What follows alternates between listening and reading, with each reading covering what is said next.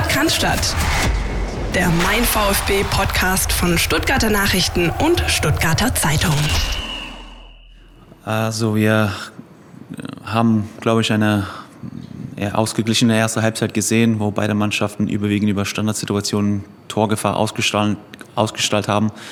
Äh, Wolfsburg hatte wahrscheinlich ein bisschen mehr vom Spiel als wir.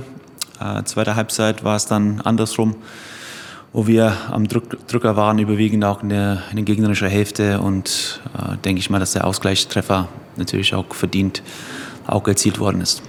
Das, was wir in der Hand haben, ist die Relegation und deswegen ist das der, das erste Ziel, äh, die Relegation auch erstmal zu schaffen. Das muss man auch verdienen und dann natürlich auch den Klassenerhalt über die Relegation zu schaffen. Wenn mehr drin ist, dann äh, natürlich toll, aber das liegt äh, nicht nur an uns und deswegen ja, erstmal Relegation verdienen und Klassenerhalt schaffen. Ja, ja, wunderbar. Tolle Rede, Mann. Hörte ich dich nicht mal sagen, ich lässt jeder ran? Und jetzt schau dich an. Wo bist du hingekommen? Ich sag's dir, sie ist weg und hat mich mitgenommen. Philipp Meisel. Ich bin beeindruckt, ich bin beeindruckt. Ist sie die Chance auf den direkten Klassenerhalt, oder? Oder die Relegation. Ja, sie ist noch nicht weg, sie ist noch da, sie ist realistisch. Der VfB steht auf Platz 16 weiterhin. Äh, wenn man es ganz platt ausdrückt, könnte man sagen, an diesem 32. Spieltag ist äh, nichts passiert oder äh, frei nach äh, Frauentausch. Es bleibt alles so, wie es ist. Ja, hier wird nichts sich rühren und hier wird sich nichts ändern. Denn am Ende des Tages haben sowohl der VfB als auch Bielefeld und Hertha Remis gespielt, jeder einen Punkt geholt. Und das heißt, dass ähm, die tabellarische Konstellation weiterhin dieselbe ist. Das heißt, der VfB hat vier Punkte Rückstand auf Platz 15, zwei Punkte Vorsprung auf Platz 17. Aber natürlich steckte in diesem Spieltag so, so viel mehr drin und über das wollen wir jetzt sprechen. Er hat am Ende des Tages gesagt. Entschuldigung. Christian, beginn gerne, ja. Ich bin noch äh, ja, ich muss noch reinfinden heute. Ähm, ich kann ja insoweit mal anfangen, als ähm, ich die Gelegenheit genutzt habe, mein vorerst letztes freies Wochenende zu nutzen, indem ich mir das Spiel quasi aus der Taktikcam angeschaut habe, Cannstatter Kurve Oberrang. Und ähm, ich habe einen VfB gesehen, wie man ihn leider aus meiner Sicht in dieser Saison zu häufig gesehen hat, einen, nämlich einen verunsicherten VfB in der Anfangsphase oder einen ja, ein Stück weit reservierten VfB in der Anfangsphase, was ähm, auch wie schon so häufig darin gemündet ist, dass es ein frühes Gegentor gab. Auch schon häufig gesehen nach einer Standardsituation.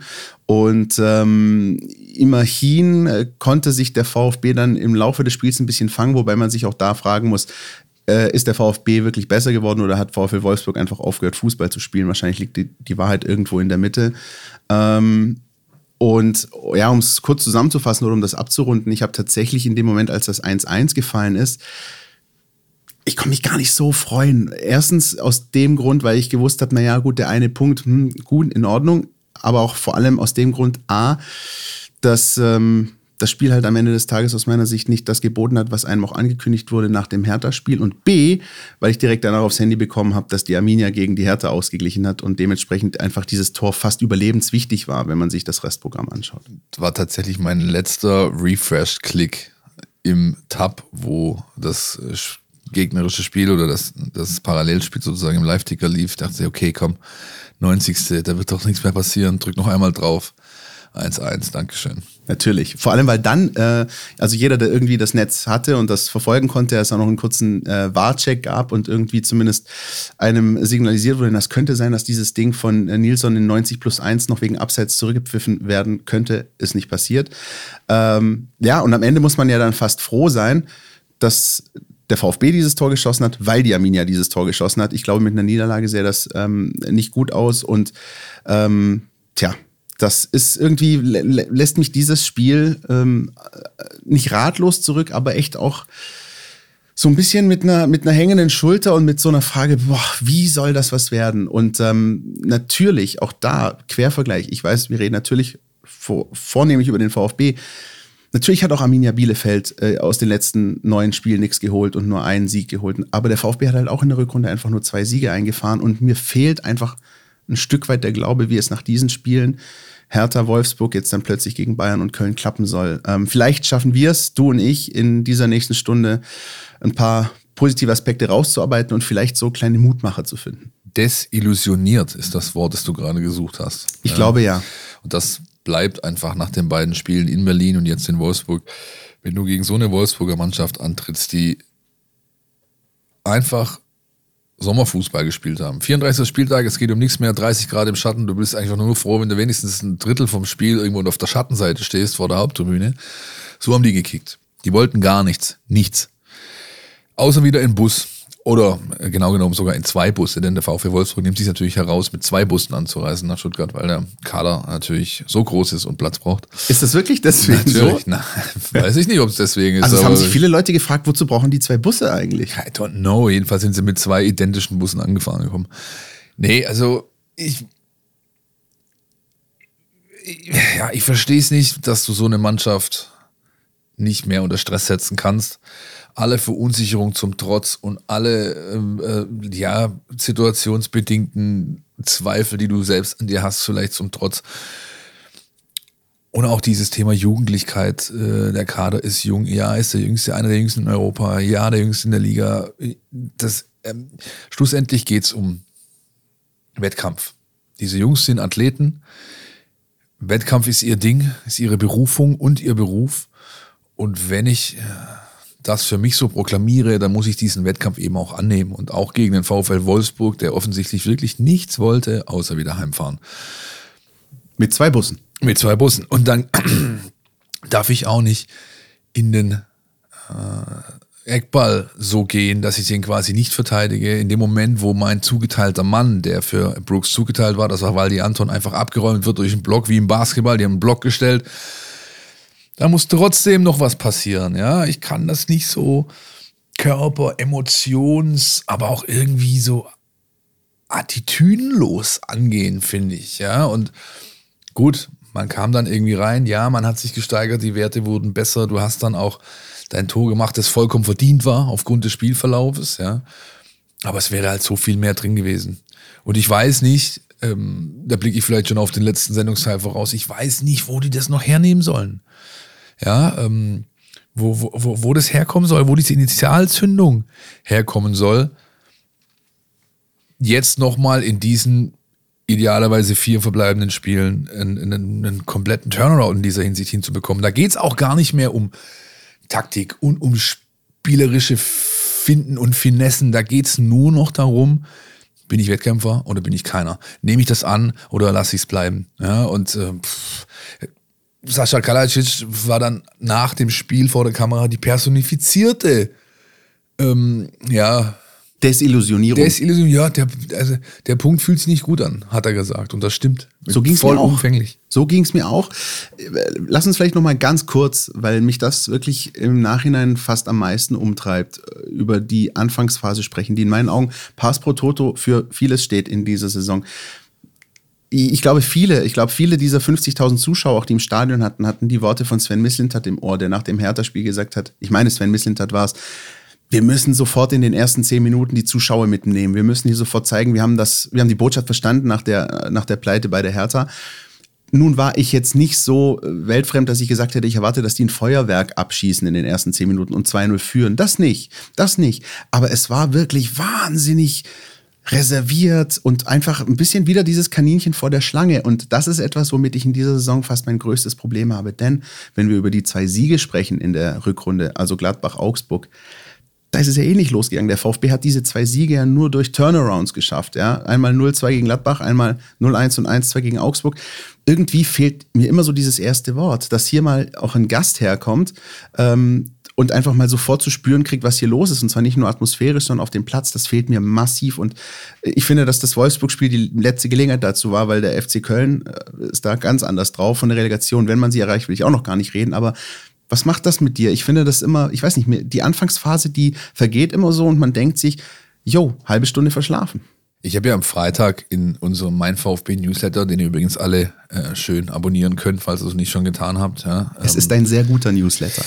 Äh, Oliver Kahn zitiert aus einem, an einem nebligen äh, Novemberabend, glaube ich, im Jahr 2003 hat er Tom Bartels, damals noch Field Reporter bei der ARD, glaube ich, angeblafft. Eier, wir brauchen Eier. Sie wissen, was das heißt. Und Bartels,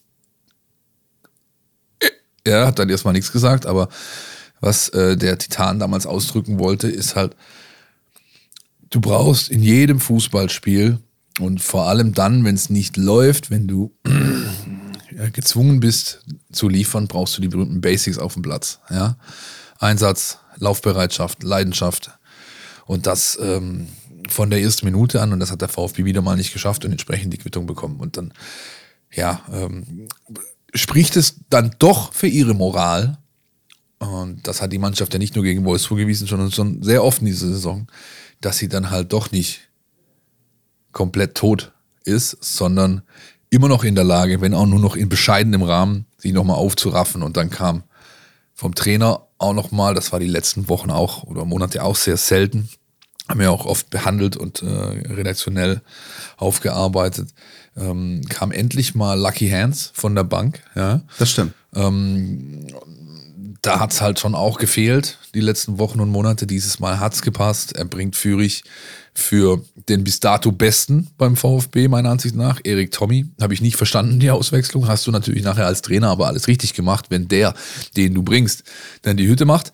Und auch ähm, Enzo Mio, muss ich sagen, äh, hat mich noch am allermeisten positiv überrascht, denn der hat richtig angeschoben in der Zeit, die er bekommen hat. Da muss ich ganz ehrlich sagen, ähm, das hat mich auch sehr positiv überrascht, zumal ähm, an meinem Platz oben auf der Cannstatter Kurve natürlich mit ein paar Kumpels da gewesen, als dann der Wechsel von Mio kam, sagt äh, mein Kumpel neben mir, ja, oh, Game Changer ist anders.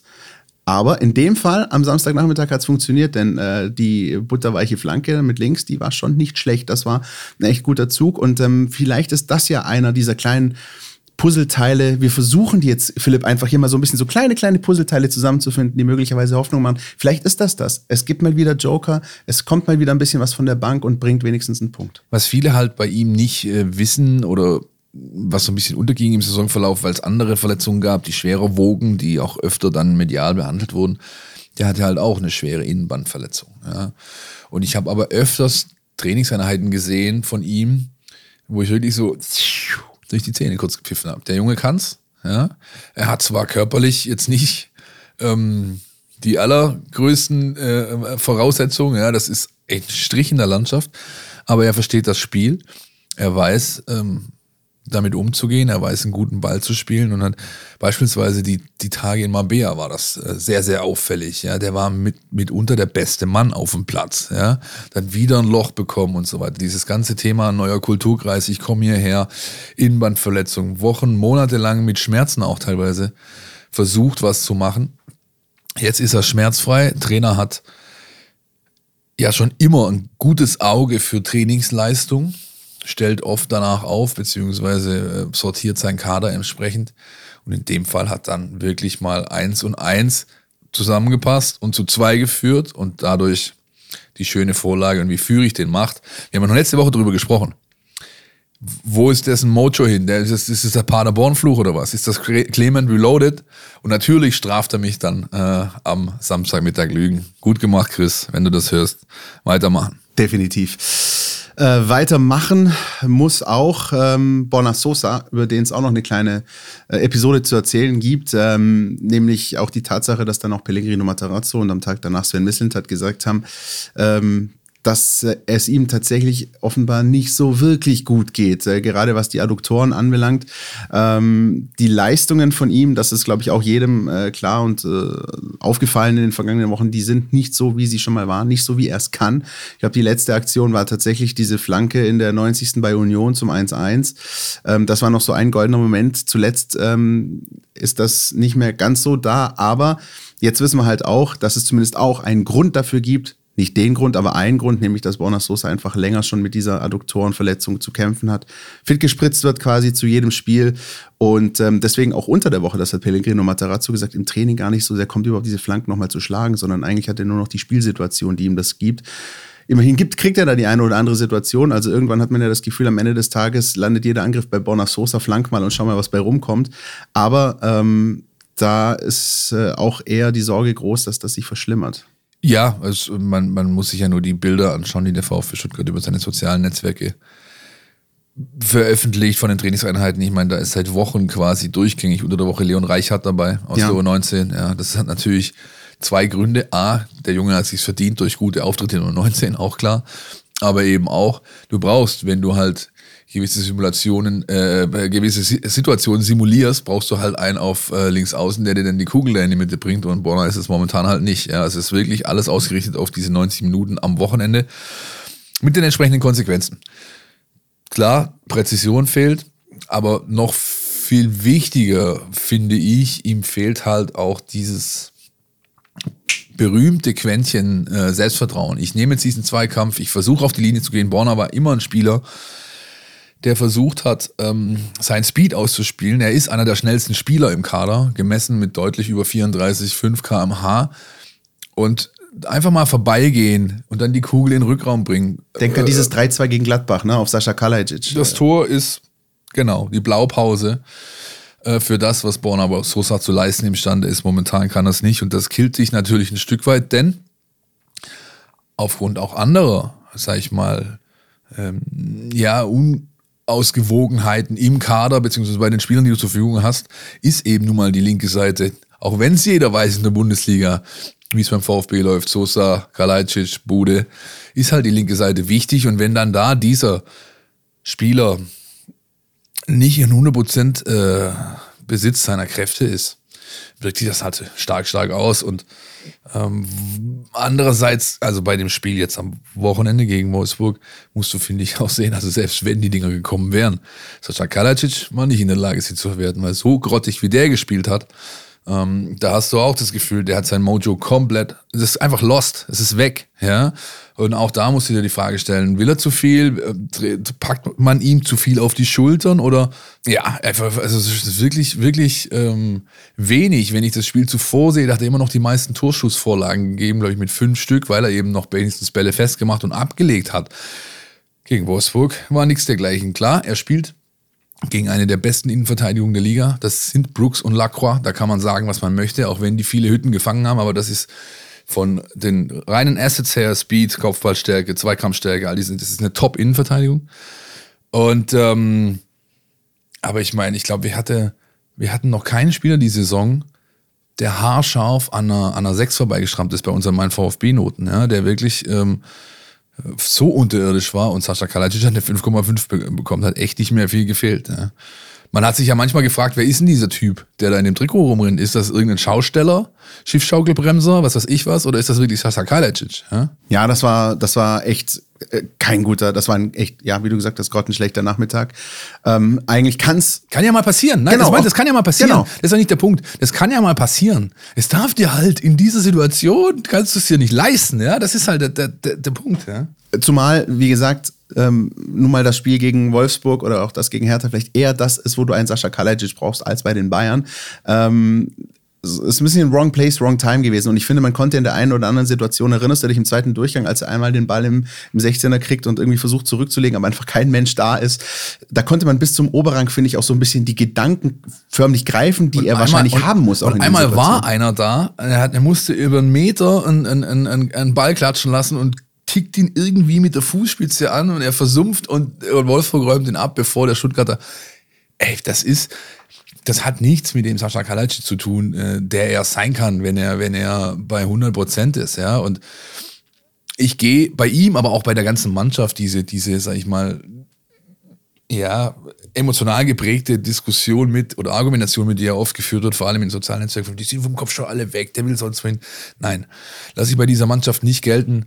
Dazu kenne ich sie gut genug, dazu sind wir nah genug auch dran, um wirklich zu so sagen zu können, dass es eher der, der, der, die Pressure ist, der Druck ist, der sie ein Stück weit hemmt oder auffrisst. Das ist auch mein Gedanke. Ich würde eher sagen, ich würde so rumdrehen und sagen, ich glaube, der eine oder andere macht sich zu viele Gedanken. Also nicht so nach dem Motto, yo, der hat schon abgehakt und sieht sich schon irgendwie auf der Insel oder in Spanien oder sonst wo. Mein Eindruck ist, und das wirklich, also da kann ich beispielsweise Sascha Kalajic, Borna Sosa, das, äh, das ist so, denen liegt wirklich was daran, dass der VfB die Klasse hält. Und vielleicht hemmt das dich dann aber halt auch zusätzlich, wenn dir was daran liegt, wenn du eben weißt, du bist derjenige, naja, man darf auch nicht vergessen, wenn ein Pellegrino Matarazzo vor, ich glaube, gut zwei Monaten hat er gesagt, Sascha Kalajic wird übrigens der sein, der uns zum Klassenerhalt schießt.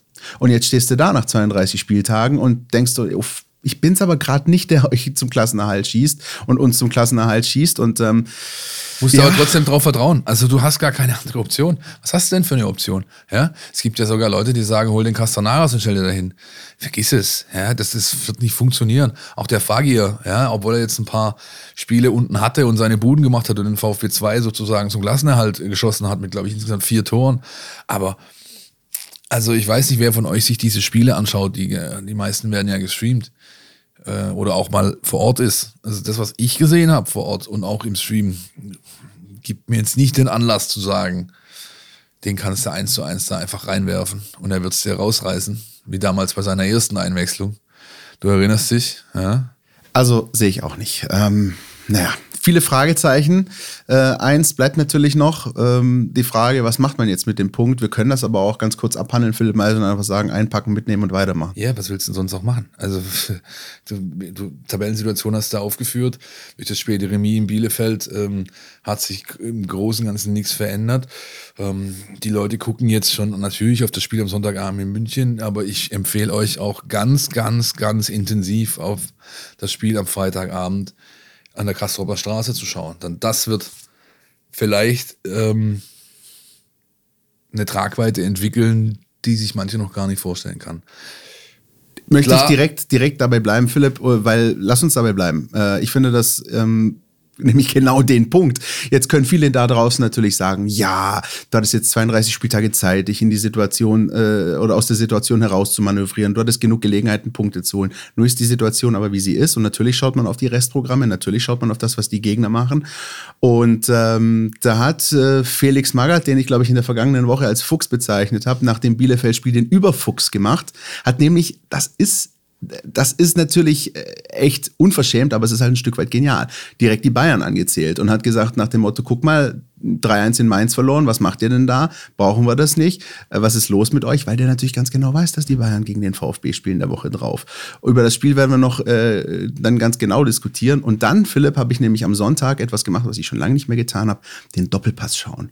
Und da fallen ja normalerweise eher... Junge, Junge, Junge, Junge. Ja, es ist, ich nehme jetzt alles mit. Jetzt ist auch alles egal. Äh, da fallen ja normalerweise nicht häufig äh, wirklich kluge Sätze in meinen Augen, aber ähm, tatsächlich hat sich am äh, Sonntagmittag Stefan Effenberg finde ich, zu der Sache geäußert, die uns sehr rumtreibt, nämlich ähm, es ging natürlich um die Thematik Bayern, Wettbewerbsverzerrung, was läuft da gegen Stuttgart. Stefan Effenberg hat gesagt, über dieses Spiel Bayern gegen Stuttgart, da mache ich mir gar keine Sorgen. Das werden die Bayern wahrscheinlich gewinnen. Ich mache mir viel mehr Gedanken und viel mehr Sorgen mit Blick auf das Spiel Bochum gegen Bielefeld am Freitag. Das ist in der Sendung völlig unkommentiert geblieben. Ist keiner mehr drauf eingegangen. Aber ich finde, wir sollten drauf eingehen, denn wenn die einen, oder sagen wir mal ganz Fußball-Deutschland über die Bayern redet, müssen wir natürlich auch darüber reden, dass der VfL Bochum nach dem 4-3 in Dortmund es im Bermuda-Dreieck hat krachen lassen. Ne? Sebastian Polter lässt grüßen, schöne Bilder auf Insta. Und ob die und in welcher Verfassung die natürlich am Freitagabend in dieses entscheidende Spiel gegen Bielefeld gehen, das wissen wir auch nicht. Ibiza oder Bermuda-Dreieck, Hauptsache Saufen! Ja, so sieht's aus, aber nicht für uns. Nee, natürlich nicht. Ich meine, ich, ja, ich, ist eine schwierige Diskussion. Ich also ich versuche es mal so rum. Ich kann mir eher vorstellen, dass der glorreiche FC Bayern zum zweiten Mal äh, in Folge verliert, wenn es auch quasi historisch gesehen die letzten Jahrtausende noch nie so vorgekommen ist. Einfach aus dem Grund, weil ich diese Bayern-Mannschaft von ihrer, sag ich mal, Mentalität her als eine der schlechtesten des letzten Jahrzehnts sehe, auch wenn sie Meister geworden sind. Ja, aber das ist eine Mannschaft, da stimmt's nicht. Die haben natürlich ihre Säulen und diese Säulen haben eine Qualität, die sie trotzdem zum Meister machen. Aber das ist so eine klassische erste Saison unter dem neuen Trainer. Da knirscht und knackt, da bilden sich neue Hierarchien, da ist im Zweifel keiner da, der es in die Hand nimmt oder zu wenige. Wie gesagt, das kann ich mir eher vorstellen. Nicht, dass sie verlieren, von mir aus, ja, aber dass sie zumindest dir was geben, was du dir dann nehmen musst. Ja, kommen wir nachher noch dazu als dass der VfL Bochum nach so einer Saison in der letzten Heimspiel-Atmosphäre, äh, die er hat, auf diese Party mit seinen Fans verzichtet. Dazu kenne ich auch den Trainer gut genug. Ich habe damals, vielleicht manch einer erinnert sich noch, 2019, als der VfB diese goldene Generation in der A-Jugend hatte, gab es ein äh, Halbfinale, glaube ich, um die deutsche Meisterschaft in Wolfsburg und dann im Rückspiel habe ich in der Andrea Berg Arena zu Groß Asbach, VfB Stuttgart gegen VfL Wolfsburg.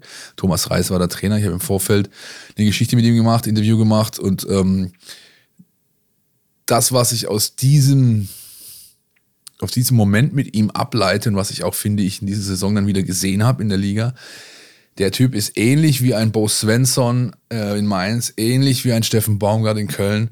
Ein Spieler, der oder ein Trainer, der, der an seine Spieler ganz klar über das Thema Emotionalität kommt, der sie bei den sprichwörtlichen Eiern packt oder am Kragen und bei der Ehre, ja. Und die, der wird alles in seiner Macht Stehende tun, dass diese Mannschaft am Freitagabend gegen Bielefeld ihr bestmögliches Fußballspiel auf den Platz bringt. Da bin ich mir ziemlich sicher. Wünsche ich mir auch. Nichts mehr als das. Ich ähm, bin kein Felix Magath, ich bin nur Christian Pavlic. Aber wenn ich nach dem Stuttgart-Wolfsburg-Spiel was zu sagen hätte, dann hätte ich vermutlich auch einen kleinen Gruß in Richtung Bochum geschickt. Ohne irgendwelche Vorwürfe auszusprechen. Ich will ich nicht. Genauso wie du sagst, ich will das glauben. Ich glaube das auch. Das ist eine Mannschaft voller Charakter. Das hat man gesehen die ganze Saison über. Der Trainer ist ein super Typ. Und du hast ihn aber halt auch mit Bo Svensson verglichen. Nur gut, die Mainz haben auch 5-0 in Wolfsburg verloren. Also es schließt es halt nicht aus. Und ein bisschen ist einfach dadurch, ich glaube, mehr als 4-3 in Dortmund geht vermutlich nicht. Du, du, die Luft ist ein Stück weit raus. Ich könnte es verstehen. Es wäre menschlich. Dazu triffst du auf eine Bielefelder Mannschaft, die vermutlich völlig aufgepusht ist mit Adrenalin durch diesen Last-Minute-Ausgleich. Ich glaube, ich würde die ganze Gemengelage anders sehen, wenn die Bielefelder gegen die Hertha verloren hätten, weil ich glaube, dann wäre tatsächlich das eingetreten, was du in der vergangenen Woche gesagt hast.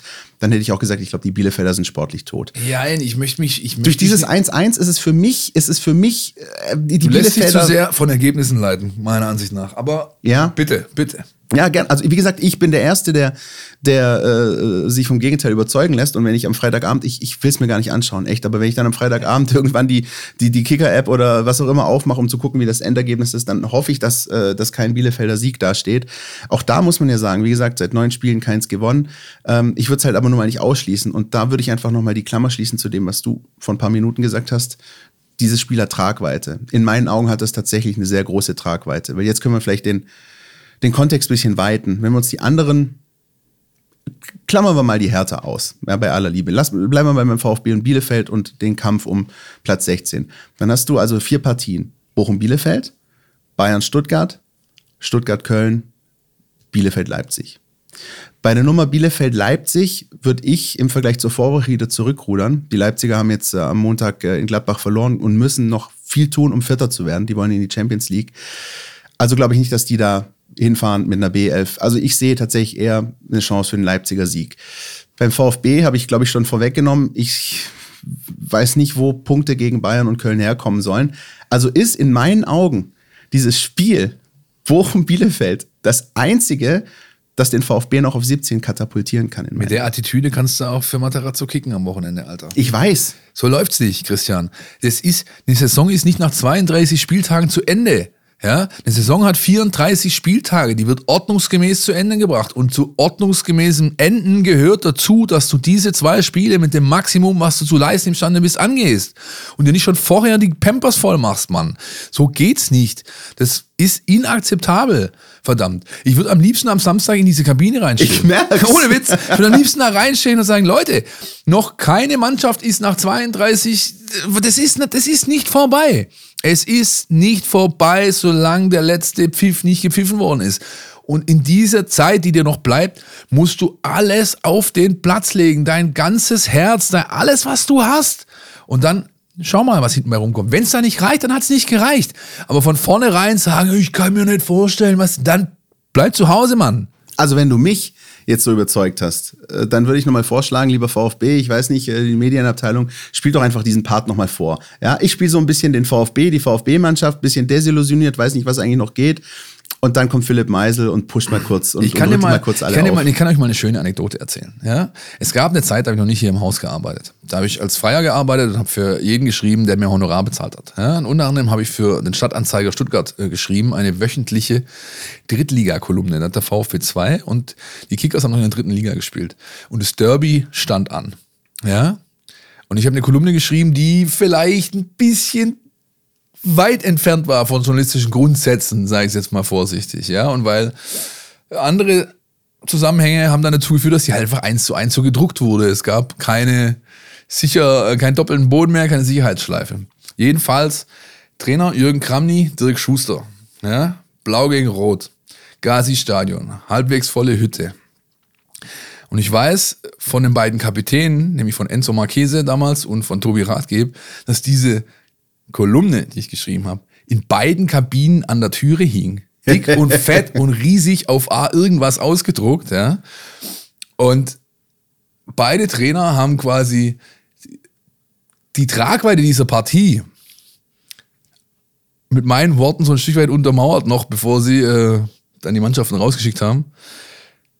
Bei den Kickers hat es funktioniert, beim VfB 2 nicht. Ich glaube, die haben 1-4 äh, verloren, die kleinen Roten. Ich erinnere mich an dieses Spiel, ja, ich erinnere mich dran. Äh, ja, natürlich. Und ähm, ich finde das ehrlich gesagt sehr, sehr gut. Ich finde, dass alles, was wir hier auch diskutieren, hoffe ich zumindest, spiegelt auch so ein bisschen das äh, wieder, was bei euch da draußen ist. Also wie gesagt, ich spreche mit ganz vielen. Meine Freunde, ich sag's dir ganz offen, haben Schiss vor diesem Bochum-Bielefeld-Spiel. Ja, äh, natürlich hat das dann, ist nochmal auf einem ganz anderen Blatt Papier, was der VfB macht, natürlich. Aber ich sag's dir, es gibt einfach ganz, ganz viele in, in meiner äh, VfB-Blase zumindest, die sagen, boah, dieses Spiel, ich will's echt gar nicht gucken. Ähm, am Ende des Tages werden wir spätestens am, am Sonntag um halb acht äh, schlauer sein, wenn dann alle gespielt haben, weil auch das ist ja eine Besonderheit in dieser Saison, dass der vorletzte Spieltag erstmals nicht zeitgleich stattfindet. Ähm, der Grund ist natürlich hier, die kleinste Violine der Welt, das Geld, wie immer. Die sorgt dafür, dass, äh, ja. dass wir also am Freitag äh, Bielefeld gucken, am Samstag um 18.30 Uhr die Hertha und am Sonntag um 17.30 Uhr den VfB. Ähm, kann man schön finden. Ich finde es scheiße, aber so ist es halt. Dance for the Moneymakers, so ist es. Ja, ähm, wird sich, glaube ich, so schnell auch nicht ändern. Hochspannung ist was anderes, aber gut.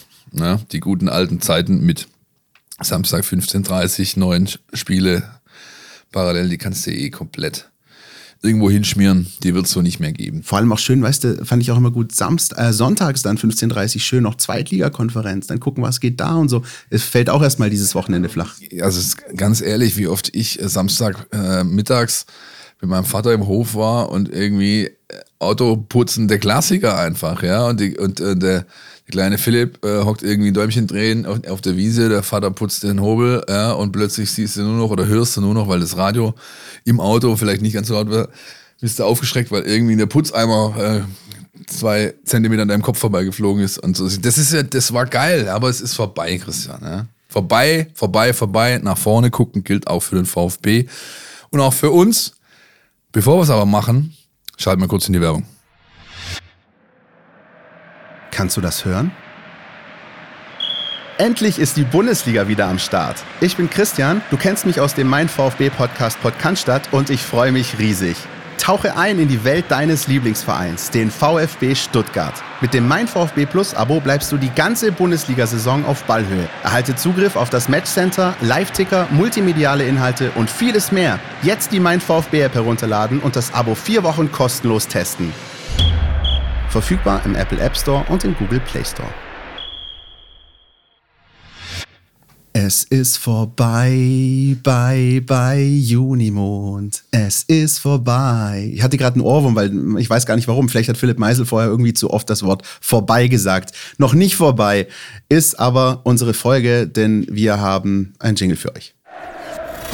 NLZ News. Neues von den Nachwuchsmannschaften. Und ebenfalls noch nicht vorbei ist die Saison der U21, die zwar den Klassenhalt schon sicher hat, aber jetzt ähm, noch zwei Spiele vor der Brust hat. Und ähm, das drittletzte, das ging knapp verloren beim Aufstiegsaspiranten. SV Elversberg 2-1 verloren, Pausenführung, Philipp, wenn ich richtig bin. Ja. Und dann am Ende aber doch noch ähm, mit null Punkten nach Hause gefahren. Ja, solche Spiele, wenn du solche Spiele gewinnst, steigst du auf. Gilt für Elversberg in dem Fall, ja. Die waren ähm, hatten nicht ihren besten Tag. VfB hat das gut gemacht. Hinten raus haben sie dann doch noch ihre Qualität zum Tragen gebracht, die zwei Tore gemacht, die sie brauchen. Und äh, insofern war das erste der drei Spiele, in dem der VfB so ein bisschen das Zünglein an der Waage sein kann, schon entschieden dann. Ja, bin gespannt, äh, wie es da noch ähm, zugeht, ähm, was noch passiert. Aber ich gehe fest davon aus, dass Elversberg mit Horst Steffen übrigens, auch ehemaliger Kickers-Trainer, sich das nicht mehr nehmen lässt. Und dann äh, schaut man zwischen Offenbach und Ulm, wer sich den zweiten Platz krallt. Das wird wiederum spannend. Beide Mannschaften, finde ich, ähm, spielen sehr ordentlichen Ball. Offenbach hat vielleicht so für meine Betrachtung von außen in der Saison öfter mal äh, unglücklich was liegen lassen. Die waren auch lange, lange Zeit Erster und haben das nicht halten können. Bin auch gespannt, wenn die am 8. Mai ist es, glaube ich, nach Stuttgart kommen. Nee. Doch, ja, natürlich, Doch. jetzt am Wochenende. Genau, und was sie da mitbringen, denn äh, Offenbach ist ja immer bekannt dafür, auch ein gewisses Maß an Fans mobilisieren zu können. Ja, ähm. War damals eins meiner ersten Amateurspiele, damals noch in der Regionalliga, die damals noch die dritte Liga war, VfB 2 gegen Offenbach im Schlienstadion. Da haben solche Probleme, äh, Spiele einfach problemlos dort stattgefunden. Ähm, gut, war einer, schön. Einer, und auch da habe ich, sage ich mal, schon zum ersten Mal ähm, kennengelernt, was Kickers Offenbach ist. Eines meiner ersten Auswärtsspiele als kleiner Bub mit dem Papa. Ich weiß gar nicht mehr, ob es der VfB war oder einfach nur so auf dem Biberer Berg gefahren. Ach, er schön. wollte mir das unbedingt mal zeigen, die alte, alte Biberer Berg, Atmosphäre, vollkommen irre. Und dann in den letzten 15 Minuten, wenn diese Glocke geläutet wird und so. Also ja, war schon beeindruckend. Naja, nicht ganz so beeindruckend war der Schlussspurt der U19 in der Saison, auch wenn sie die letzten zwei gewonnen haben. Die Spiele gegen Waldorf und gegen KSC, wir haben es oft genug gesprochen, die tun richtig weh hinten raus. So stehst du jetzt halt nur noch auf Platz 4 in der Liga. Meisterschaftsplayoffs finden ohne dich statt. Aber zwei Titel kannst du trotzdem noch holen. Und jetzt, Christian, Sag mir welche zwei. Ja, vermutlich die Pokale, oder? Einmal den DFB-Pokal und dann gibt es den Württembergischen auch noch. So oder? sieht's aus. Das württembergische Endspiel wird wahrscheinlich als so eine Art Generalprobe fungieren vor dem DFB-Pokal-Endspiel gegen Dortmund. Da spielen sie gegen Kickers. Kickers U19 ist abgestiegen aus der Bundesliga, also aus U19-Bundesliga. Ähm, ist noch nicht genau angesetzt, aber ich habe gestern mit Nico Willig erst länger telefoniert und er meinte, es wird aller Voraussicht nach noch davor anstehen und äh, hat mir auch schon einen kleinen Sommerausblick gegeben. Ja, ähm, wer also möchte, wir werden die Termine aber nochmal genau kommunizieren. Es gibt zwei sehr hochkarätig besetzte U19-Turniere im Sommer. Das eine findet in Schwäbisch Hall statt, traditionell, der Sparkassen Cup. Geht dahin, unter anderem Manchester United dabei und Borussia Dortmund, die Mannschaft, auf die sie jetzt im Pokalfinale treffen. Und das andere ist in Oberndorf. Auch da gute Besetzung. Eine Frage hätte ich noch abschließend zur U19-Saison, Philipp. Ähm, jetzt steht am Ende Platz 4. In meinen Augen, meine, wir begleiten das ja von Woche zu Woche, aber so viele Ausrutscher waren es ja gar nicht, oder? Und trotzdem landest du dann am Ende auf Platz 4. Spricht das dann für die Leistungsdichte? War das alles so knapp beisammen oder, oder wie fällt da dein Fazit aus? Berti Vogt würde sagen, die Breite an der Spitze ist dichter geworden, mein Freund. Ja? okay. Aber so ist es, ja. Also es gab dieses Jahr einfach mehrere Contender, um im US-Sport-Sprech mal äh, kurz abzudriften. Das ist einfach so und die haben sich hinten raus keine Blöße mehr gegeben. Ja, Augsburg, Frankfurt, schon stark, muss man anerkennen. Und dann ist es eben so, ja. Und ich, nochmal, ähm, es gibt halt nicht nur den Titel, sondern es gibt halt auch den Ausbildungsauftrag. Und dem ist der VfB, vor allem die U19 in dieser Saison, mehr als gerecht geworden. Das stimmt. Womit wir bei der U17 sind, die am vergangenen Sonntag ähm, einen großen Auftritt hatte und ähm, ich sag mal so den Großen gezeigt hat, wie man es gegen die Hertha macht. Äh, 2-1 am Ende, dann äh, kulminiert oder Franz Beckenbauer hat immer gesagt, im Aggregat 3-1 gegen die Hertha, also nach Hin- und Rückspiel. Ähm, und äh, das war echt eine, eine, eine starke, souveräne Leistung. Erste Hälfte, weil die das Spiel gesehen haben, ja, noch ein bisschen zurückhaltend, hat auch der Trainer ja gesagt, wir waren noch ein bisschen bisschen aufgeregt, weil wir das Gefühl hatten, offenbar was verlieren zu können, auch nach dem Hinspiel. Aber was dann nach der Pause abging, mein Lieber, das war stark. Ja, war fast so ein bisschen eine Blaupause ähm, von dem Spiel im Gazi. Da war es ja ähnlich. Da haben ja. wir auch am Anfang gebraucht, ähm, haben dann die zweite Halbzeit abgerissen, die wirklich aller Ehren wert war. Heute Morgen hat mir äh, Markus Fiedler erst geantwortet, nachdem ich ihm bereits am Sonntag eine Gratulation per WhatsApp habe zukommen lassen, dem Trainer und hat gemeint, hey, sorry, dass ich mich jetzt erst melde, aber es waren einfach so viele Dutzende, vielleicht hunderte Nachrichten. Ich kam einfach nicht dazu früher. Ich musste erstmal alles nach, von oben nach unten abarbeiten.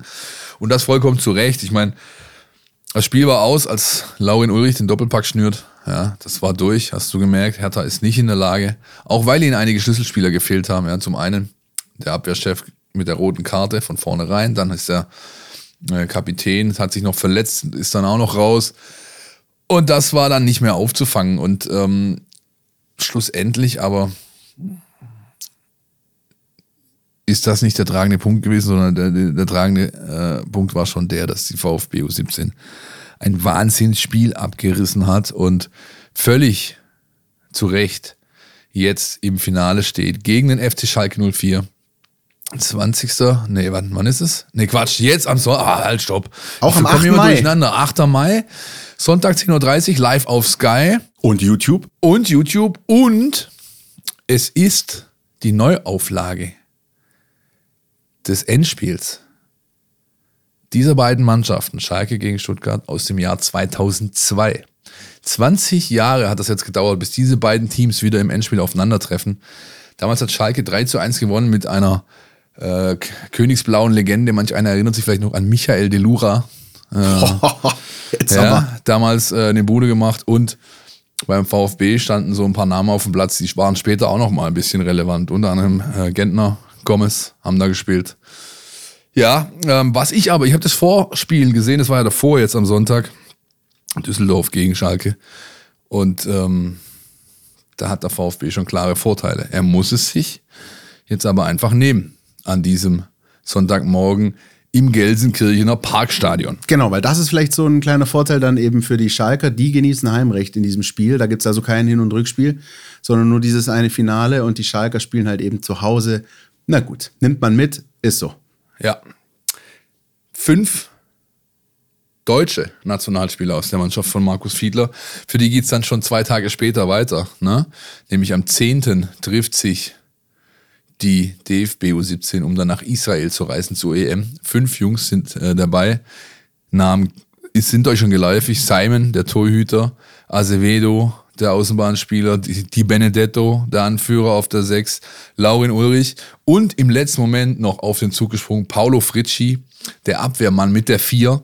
Lange Zeit in der Saison verletzt gewesen, hat sich im Saisonendspurt äh, wieder rangekämpft, überragend gespielt auch in diesen beiden Spielen.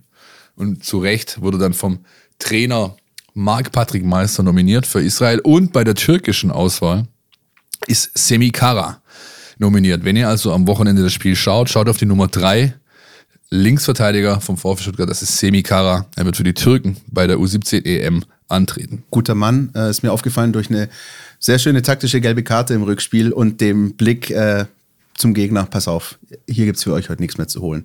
Äh, so ein Stück weit aggressive Leader. Gefällt mir sehr. Und äh, auch spannend bei dieser U17-Endrunde. Deutscher Vorrundengegner, unter anderem Luxemburg und so. Da sieht man also wirklich auch die Jungs äh, aus anderen Ländern. einfaches Programm aber auch, ja, muss man sagen. Das stimmt. Die U19 hat noch ein Spiel in Dänemark vor der Brust. Das Team von Hannes Wolf, dem ehemaligen VfB-Trainer, und auch da sind VfB-Spieler nominiert. Lukas Laubheimer und Mathis Hoppe sind gesetzt ähm, im Kader. Respektive vor allem Hoppe ist gesetzt, der ist Stammspieler bei Laubheimer, der hat eine ordentliche Konkurrenz in der Zentrale. Weiß nicht, ob der immer spielt, aber die beiden sind auf jeden Fall dabei. Länderspiel gegen Dänemark. Auf Abruf noch ähm, Davino Knappe und Robin Littig. Danach geht's eben auch in die Sommerpause. Respektive, es steht dann halt noch das Pokalfinale an. Ja? Also bitte nicht verletzen, Spiel ist am 11. Mai. Das Spiel am 11. Mai für die DFB-Auswahl und dann am 20., wenn ich richtig bin, ist dann abends um 18 Uhr das Pokalfinale in Potsdam und das werden wir natürlich für euch in aller Ausführlichkeit begleiten, genauso wie natürlich das U17-Finale am kommenden Sonntag. Also ich gebe mir das, hab da Dienst, schön vor dem Bayern-Spiel noch U17-Finale. Das könnt ihr bei uns alles nachlesen, schnellen Spielbericht, Bilder wird's geben und ähm, dann bestimmt auch die erste schnelle Einschätzung nach dem, so hoffen viele, Titelgewinn für den VfB U17 und äh, das ist so ein bisschen das. Wir drücken die Daumen und ähm, blicken jetzt, Philipp, auf, äh, ja, ich sag's, ich sag's Wort jetzt einmal. Ich habe es aufgeschrieben, weil ich es mag. Aber eigentlich passt es heutzutage nicht mehr so. Aber es ist halt der Südschlager zwischen dem VfB Stuttgart und dem FC Bayern. Das ist ein Wort, mit dem bin ich groß geworden. Südschlager. Süd-West-Duell, Süden gegen, was weiß ich, oben, unten, Ja. links, rechts, ich, weil, weil du weißt ja, ich und Geografie, Weißt du, was, aber was, an das ich da immer denken muss, an welches Spiel? ähm, ich habe mehrere in Erinnerung, aber sag mal deins. Es gab eins im alten Olympiastadion, damals 94 noch. Ja? Der VfB unter anderem im Sturm mit Adrian Knupp und Fritz Walter. Ja? VfB gewinnt auswärts beim der Bayern-Tor hat Matthäus gemacht, gewinnt auswärts durch Tore von Buchwald, Walter und Adrian Knupp. Weiß ich nein, nicht. Den Leichtathleten, den äh, der VfB damals im Kader hatte, wegen dem er immer das Marathontor geschlossen hat, damit er nicht noch weiterläuft und weiterläuft und weiterläuft? Andi Buck. Ach Gott, natürlich. Großartig. Was macht eigentlich, äh, wo ist eigentlich unsere Bildergalerie mit den äh, besten Schweizern im VfB-Trikot?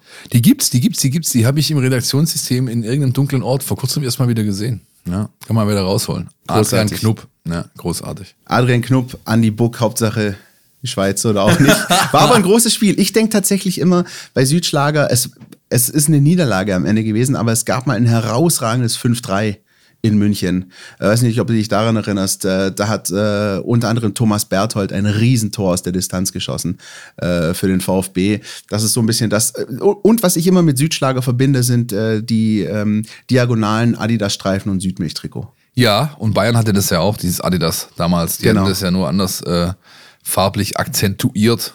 Äh, teilweise sind sie sogar auswärts mit einem gelb-grünen äh, äh, Modell aufgelaufen. Die Bayern hat man, glaube ich, danach auch nie wieder gesehen. Gott, ist das schön, mit dir in der Vergangenheit zu schwelgen. Wir glaub, driften ab, müssen Christian. wir müssen driften ab. Ja, wir kommen. wollen uns drücken um das, was äh, ansteht. Und das ist die bittere Realität. Und die bittere Le Realität lautet, es spielt der bereits feststehende deutsche Meister FC Bayern München, in welcher Verfassung auch immer er sich befindet, du hast es vorher schon anklingen lassen, Philipp, gegen den Tabellen 16. Und ähm, es ist, äh, wie so oft, der Fall. Ich glaube, es ist in den vergangenen Jahren tatsächlich nicht selten passiert, dass der VfB sein letztes Auswärtsspiel in München hat, beziehungsweise die Bayern ihr letztes Heimspiel gegen den VfB. Und ähm, natürlich sind die Voraussetzungen gänzlich unterschiedlich. Die Bayern wollen sicher nach dem 1-3 in Mainz zeigen, dass sie doch noch kicken können und ähm, vielleicht nicht irgendwie nur mit Restalkohol aus Ibiza zurückkommen. Und der VfB, für den geht es einfach um alles. Ja, ähm, und es bleibt halt dabei, du hast im Endeffekt nur die Basics, die dich weiterbringen können.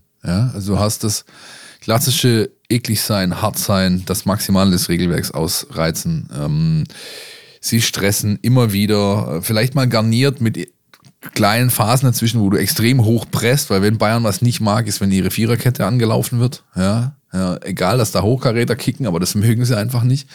Gleichzeitig musst du Konterabsicherung haben ohne Ende, weil also wenn der Ball mal ins vordere Drittel kommt, haben sie natürlich Spieler, die ja, die haben drei, vier äh, auch meistens auf dem Platz stehen, die bei fast allen Bundesliga-Mannschaften, die sonst noch mitspielen, schon einer reichen würde, um Unterschiedsspieler zu sein. Bayern hat davon drei oder vier auf dem Platz. Ähm, ja, aber ich bleibe dabei, es geht nur über die Basics. Basics, Basics, Basics. Und das musst du auf den Platz bringen und dann schauen, was bei rumkommt. Ja? Ähm, ich glaube, das ist der einzige Ansatz, den du jetzt noch in den maximal vier Spielen, die du hast, äh, immer bringen musst, wenn du erfolgreich sein willst in irgendeiner Art und Weise. Und erfolgreich heißt ja jetzt am Wochenende schon, dass du nicht mit 5-0 abgeknallt wirst, weil dann kommt wieder das Torverhältnis ins Spiel, möglicherweise, ja. Ist noch so dein, dein letztes Mini-Faustpfand, was du noch in der Hand hast. Wenn du dir aber fünf äh, Hütten fängst, dann kannst du es auch voll in die Tonne treten. Jetzt würde ich dir am liebsten deinen eigenen inneren Philipp Meisel vorspielen, der sagt, sowas kommt gar nicht in Frage. Aber Natürlich, du hast natürlich recht. natürlich, Aber du hast völlig recht. Natürlich auch, das muss man dann irgendwann im Blick behalten.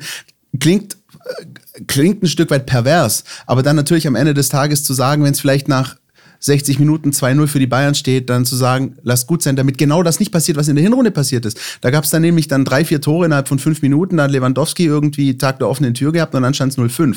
Und dann stehst du da und hast plötzlich auch noch das Torverhältnis äh, im Nacken.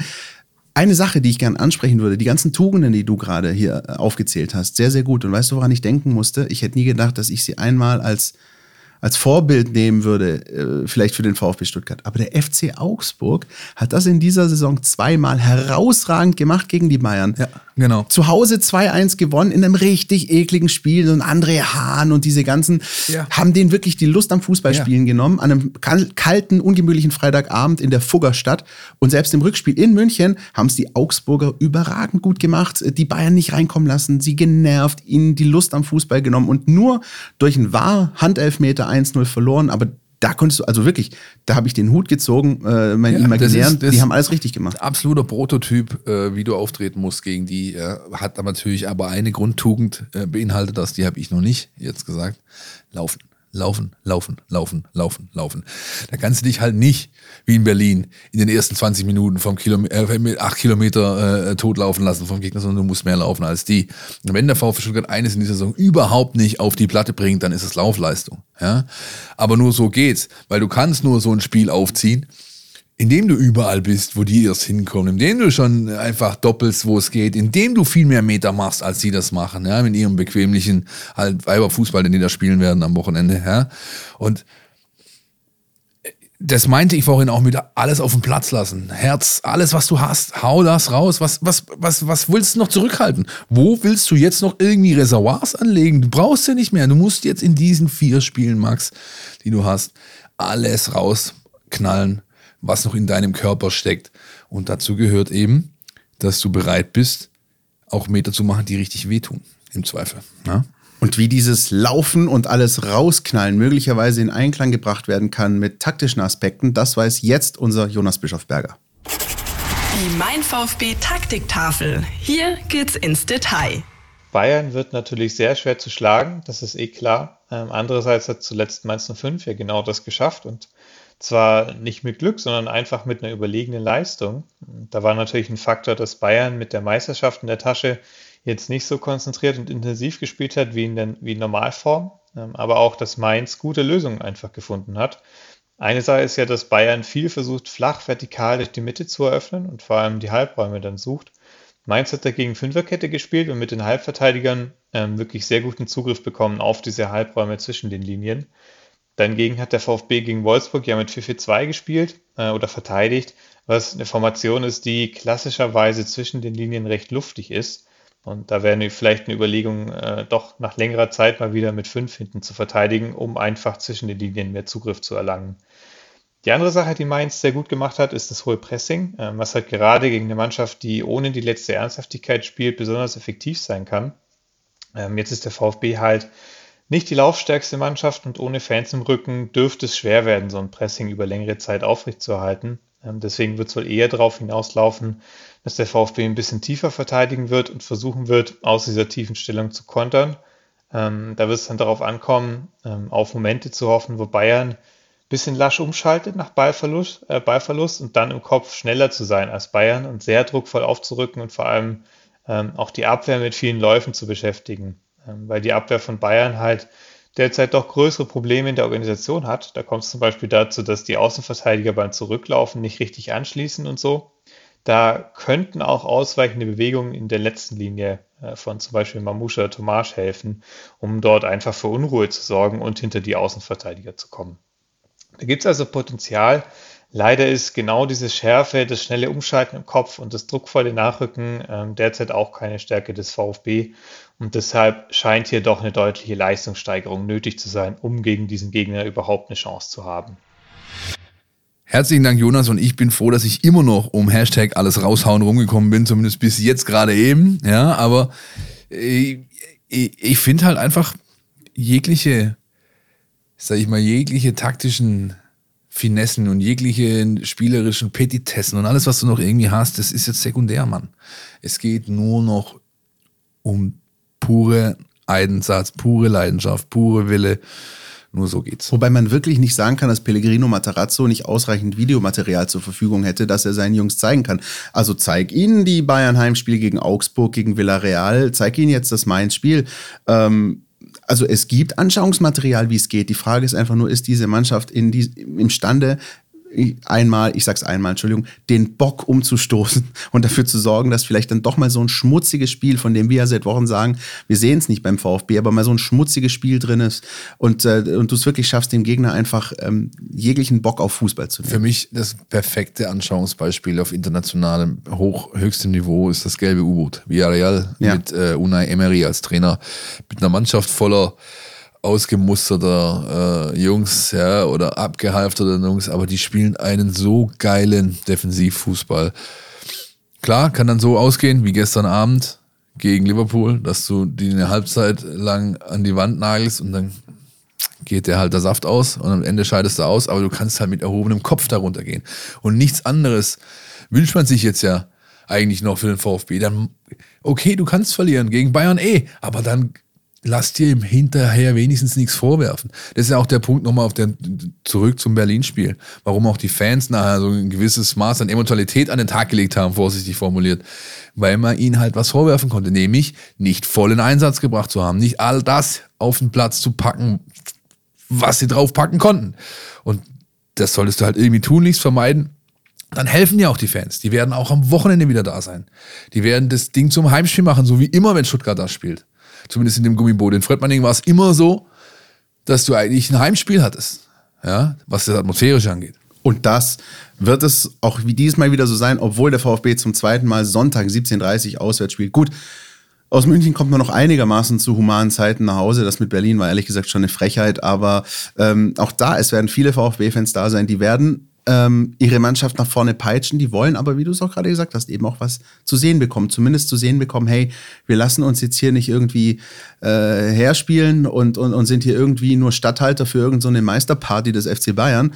Ähm, das wollen die Fans sehen und wir werden das natürlich beobachten. Ich finde, ja, boah, also Stichwort Anfangsphase, ich, ich erwähne es gerne nochmal, auch wenn es wahrscheinlich manchen schon irgendwie bis zum Hals raus, aber es, du musst natürlich von Anfang an Präsenz zeigen und zeigen, pass auf, ihr kriegt hier heute die Schale, aber wir sind hier nicht da, um irgendwie für euch Spalier zu stehen, ja, sondern wir sind da, weil wir selbst Punkte brauchen und weil wir hier euch eure Grenzen aufzeigen wollen, wenn es irgend geht. Und diese Attitüde musst du an den Tag legen. Und zwar von Minute eins. Wenn du das nicht tust, dann kann das Ding nach 20, 30 Minuten auch schon ganz, ganz böse ausgehen. Wir kennen das auch beim VfB. Der hat auch schon gegen 10 Bayern vor der Pause noch vier Stück kassiert äh, in der vergangenen Saison. Also da ist echt äh, die Gefahr da. Aber wenn die Mannschaft diese Attitüde hinlegt, dann wird, glaube ich, auch keiner hinterher großartig sauer sein.